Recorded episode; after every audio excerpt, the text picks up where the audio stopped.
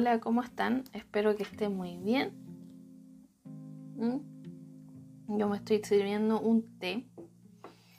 Vamos a hablar hoy de eh, la disfunción ejecutiva.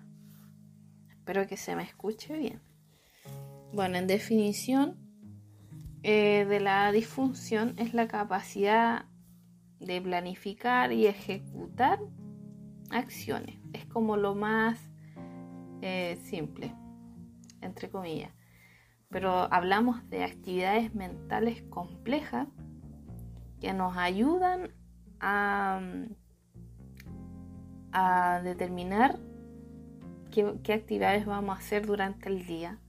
La planificación, el ordenar, el organizar nuestra mente, nuestros pensamientos, nuestras acciones y también la parte de evaluar qué es lo que estamos haciendo y qué es lo más importante, lo urgente. Eh, por ejemplo, las acciones tan simples como lavarse los dientes, uno tiene que pensar en el paso a paso de eso. ¿Qué, cojo primero? ¿El cepillo, la pasta? ¿Le echo la pasta? Le, ¿Lo mojo? ¿No lo mojo? Luego, ¿qué hago? ¿Me cepillo por tantos minutos? Eh, ¿Limpio el, cepillo? ¿Dónde lo pongo? Todo eso lleva un, tema de mecanismo y, cuando estamos con eh, la condición dentro del espectro autista, que las personas que, estamos dentro de, este diagnóstico, nos cuesta mucho. O sea, mm, para algunos puede ser simple, pero para otros eh, terminamos eh, bloqueados y terminamos sin poder movernos. Sabemos que tenemos que lavarnos los dientes, sabemos hacerlo porque es un tema de, de aprendizaje que tuvimos por repetición. Pero hay veces que nuestro cuerpo se paraliza y por temas sensoriales no logramos hacerlo. Entonces, esta disfunción ejecutiva afecta en todas las áreas. Em, tanto emocional, sensibilidad, em, todos estos procesos que tenemos nosotros em, nos cuesta, nos dificulta. Bueno, hay varios procesos fundamentales que, que se ven en la función ejecutiva. Por ejemplo, en la memoria del trabajo tiene la capacidad de almacenamiento de la información y el procesamiento. Eh, ¿Cómo hice tal cosa? A veces yo quedo en blanco, no, sé hacer las cosas, pero las hice. ¿Y cómo las hice? Eh, no sé.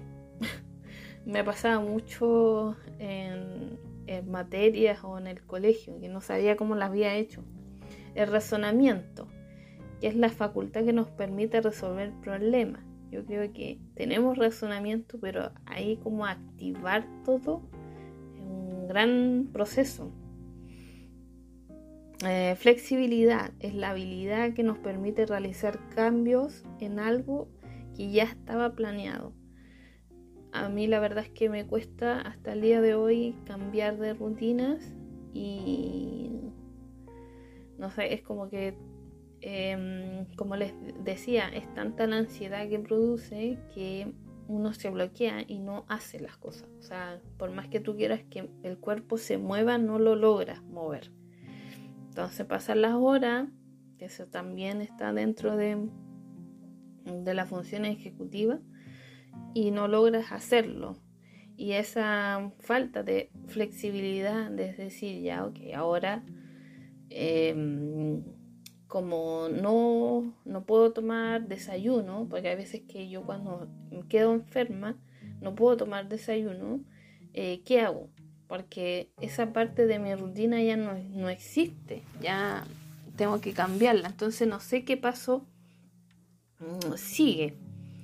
Hay algunas estrategias que, por ejemplo, hacer una checklist o planificar el día en mi agenda, pero son cosas tan detalladas que no voy a estar detallando cada paso que doy, aunque en su tiempo sí lo detallaba. porque de verdad era como un tema de, de, de no poder ni siquiera recordar qué es lo que tenía que hacer. El otro proceso fundamental es la inhibición, que es la capacidad de ignorar los impulsos o la información irrelevante. Perdón, irrelevante. Eh, me escuché que dije algo malo. Em, bueno, eso es como parte de, de ser autista. No podemos pasar por alto esos detalles reconozco que, por ejemplo, cuando estoy en, un curso, me fijo en, muchos detalles y después me pierdo de lo que están hablando. Entonces, esa capacidad de inhibir esa, ese objetivo, digamos que me, digo, ah, ya, mira, eh, tiene tal y cosa y veo el fondo en vez de escuchar con atención lo que se me está explicando. Estoy pendiente del fondo, si tiene un cuadro, qué bonito el cuadro, ay mira, y, hoy día se le nota como que el pelo tiene más esto. Entonces paso como más tiempo pensando las cosas que no tienen importancia. No puedo ignorar esos impulsos. Eh, la toma de decisiones nos ayuda a realizar elecciones entre varias alternativas. A mí me cuesta mucho tomar una decisión. Puedo llevar, puedo decir, hoy que me gusta eh, tal cosa y mañana voy a decir que me gusta otra. Entonces no logro identificar cuál es la que de verdad necesito o, si me ponen enfrente, ¿quieres un helado de, de vainilla, frutilla? Eh, no, sabía, no sabría decir, decidir. ponme las dos, porque no, porque hasta siento culpa por, no dejar de probar una. es ese tipo de, disfunciones ahí en el autismo. Bueno, en mi caso, eh, estimación temporal, la capacidad de, calcular de manera aproximada el paso del tiempo. Eh, hay veces que no mido el tiempo, no sé, es como que el tiempo para mí no ha pasado, pero en verdad pasaron tres horas entonces, cuando tenemos hijos, ese es nuestro mejor reloj, creo yo. Que nuestros hijos nos van diciendo, mamá, ¿qué vas a hacer de almuerzo? Ya, y ahí me tengo que parar y, y, y cocinar. Pero la verdad es que trato de no ser así. Pero por más que trato, como les digo, no puedo, no puedo. Es algo que, que mi disfunción no me lo deja, no me lo permite. Quisiera ser eh, más correcta con esas cosas. Pero por ejemplo, le voy a dar el otro caso que, que me pasa mucho. Cuando tengo sesiones con mi psicóloga, yo a las 7 de la mañana estoy despierta. Porque siento que me voy a perder la sesión que me toca a las 10 y media. Entonces mi ansiedad es tan fuerte cuando tengo alguna reunión, cuando tengo alguna junta, cuando tengo algo importante. Em, como sé que me puedo me puedo pasar en tiempo, yo me levanto mucho antes. Estoy despierta mucho antes, estoy viendo qué le voy a decir, estoy apuntando lo que le voy a decir, estoy haciendo los diálogos previos y eso me genera mucha ansiedad. Al momento de tener la, la, la sesión, muchas veces no le digo lo que había pensado antes. Así que es, es como muy frustrante, la verdad, muy frustrante vivir así. La ejecución dual, que es la capacidad de realizar dos tareas al mismo tiempo, y la multitarea, realizar tareas simultáneamente. Yo creo que eso es como que mi habilidad un poquito que lo puedo hacer, pero pero porque los niños me han obligado a tener esa capacidad, pero de cierta manera he visto que o cocino o, atiendo a mi hijo. O sea, no puedo hacer las dos cosas. O cocino y, y espérate, paro y, ahora sí, háblame. Porque necesito como concentrarme mucho para saber qué cosas necesitan el otro. Mientras yo estoy pendiente de, de cortar la zanahoria en 10, de, de poner el aceite en la olla, que no se me queme, para que el arroz se sofríe primero un montón de cosas. qué pasa en la mente. Entonces, bueno, eh, se ha visto que esta disfunción afecta al lenguaje, porque el lenguaje tiene un, tema de, procesos cognitivos, eh, también hay, hay, concentración, memorización, entonces se ve eso. Y puede ser que el niño no esté hablando ni autista eh, y no se esté comunicando verbalmente por un tema de disfunción ejecutiva, que yo lo he visto en máximo, lo he visto en mi hijo. Em, bueno, ¿qué problemas tenemos? Una larga lista. Tener problemas para empezar y terminar una tarea. Olvidar lo que se acaba de leer o escuchar tenemos dificultades para seguir instrucciones o secuencia de varios pasos, por ejemplo, si usted le va a dar una orden a su hijo que sea clara, sencilla. Eh, yo le digo, Máximo, recoge la mesa. Y es como, ¿qué? Le digo, Máximo, trae los platos a la cocina, trae las cucharas, trae em, los vasos, todo a la cocina. ¿Por qué? Porque si le, si le empiezo a decir, eh, recoge la mesa, él visualmente, o sea, en su memoria visual va a decir, ¿cómo recojo la mesa? ¿Cómo la tomo, la saco? Y aparte que si yo le digo recoge la mesa es como muy amplio. ¿Qué cosas saco de la mesa? Entonces le apunto, le digo, no, trae los platos, las cucharas y los vasos. Entonces, Ojalá que las instrucciones sean cortas, cortas. Y no, por ejemplo, ya saca la mesa y ándate al patio y trae esto y después dile a tu hermano que, mm, que venga para acá. No, no tiene que ser así porque si no, el niño no va a hacer una de las cosas y la va a hacer mal. El sentir pánico cuando cambian las reglas o la rutina. Eh, el pánico eh, es real, o sea, uno se paraliza y siente mucho miedo. ¿Qué va a pasar ahora? La incertidumbre es muy grande, muy grande cuando se cambian las rutinas. Eh, tener problemas para cambiar de atención de una tarea a otra. Eh, yo ahí sugiero una estrategia como mm, objetos de transición o mm, o actividades de transición o, cualquier otro tipo de símbolo que les sirva, una tarjeta, un pictograma, que les sirva al niño de decir ya, ahora sí pasamos al otro lado. Por ejemplo, yo les cuento que yo trabajo en las mañanas en el computador, veo todo lo que es digital, eh, los anuncios, porque yo le, dirijo como la cuenta de redes sociales a mi mamá también estoy en, autista maternando, ustedes saben. Bueno, reviso las cosas. Eh, también estoy haciendo algunas cositas por para la casa. Bueno, estoy trabajando en el computador. Y para mi transición, para ir a cocinar, mi, el otro proceso para no estar pegada a lo que estoy haciendo, por ejemplo, no, no seguir pensando en qué tipo de publicidad le voy a hacer a las redes sociales, sino que cortar ese lazo es llevarme el teléfono, me pongo unos videos que estoy escuchando y ya sé que me voy a poner a, a, cocinar. Primero limpio toda la cocina, luego que esté toda limpia, ordenada como me gusta, empiezo a cocinar.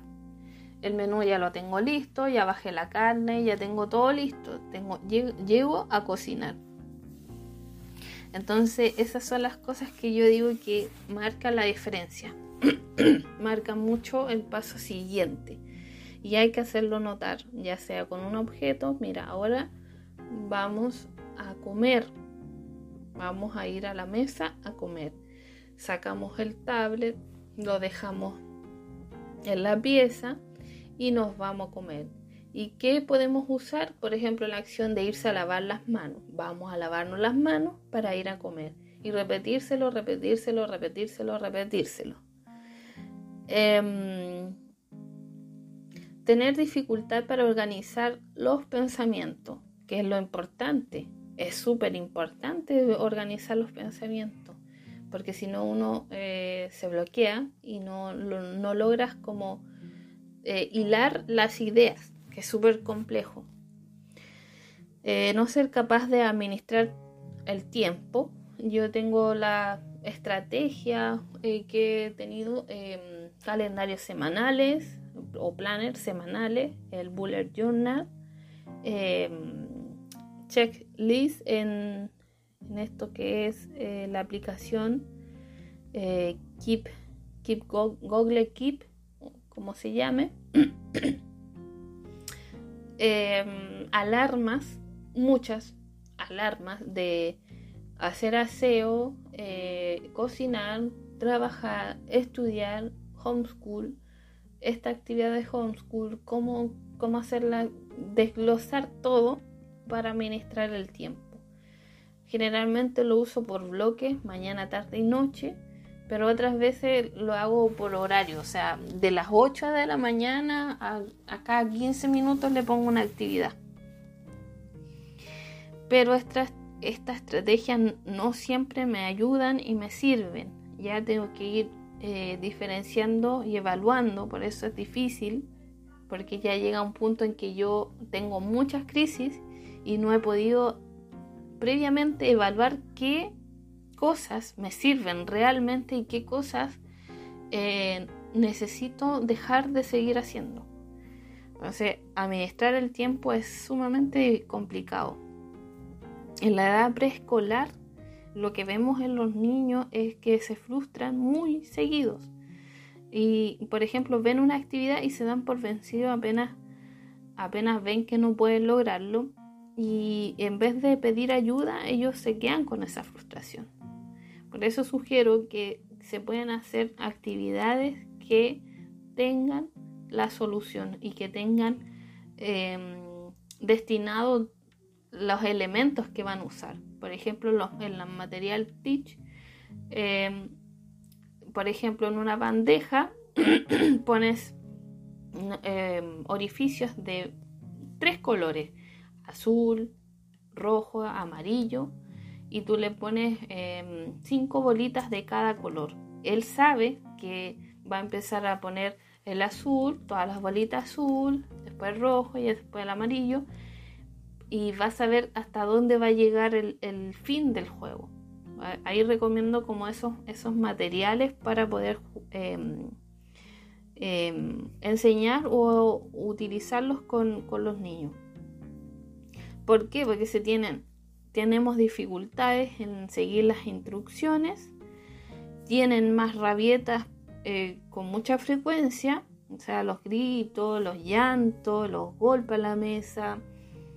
Eh, ellos insisten en hacer las mismas cosas de la misma manera, entonces nos ven que es siempre igual, ¿ya? Y se quedan con eso, es lo más cómodo. Eh, responden preguntas de forma clara porque no ordenan sus pensamientos. Quizás hay respuestas que no tienen ninguna coherencia. Me pasaba mucho con mi hijo mayor. Tenía que estructurarle su respuesta. Ojalá pueden ser con eh, tarjetas. Yo le hacía tarjetas de cartulina y le iba pasando.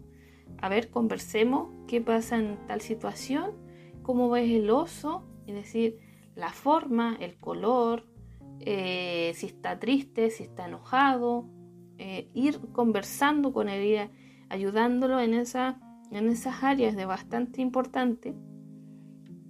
Confundir las tareas y distraerse también.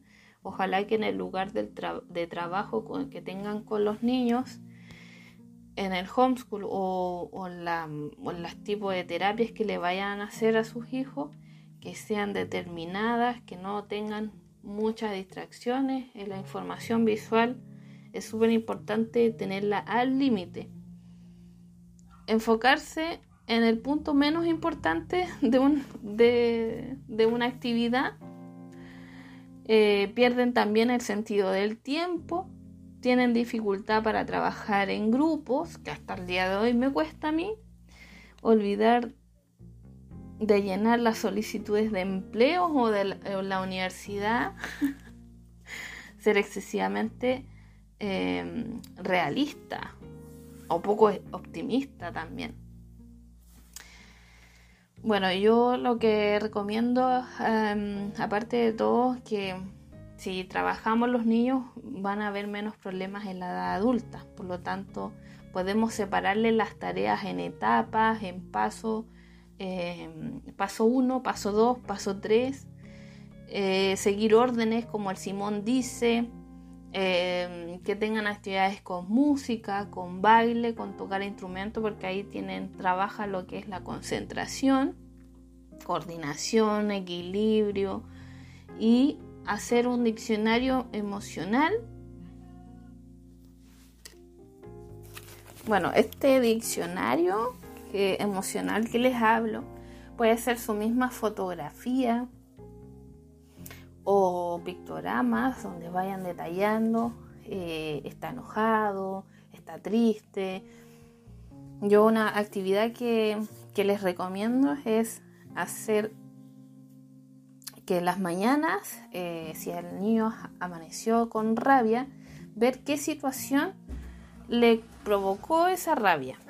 El hecho que lo, le podamos enseñar a reconocer sus propias emociones va a hacer de que em, no tenga problemas quizás más adelante a reconocerlas, que es algo que nos cuesta mucho. Hasta el día de hoy me cuesta mucho reconocer las emociones, por ejemplo, el miedo, la ira, el asco, la tristeza, la felicidad y la sorpresa, que son las más básicas.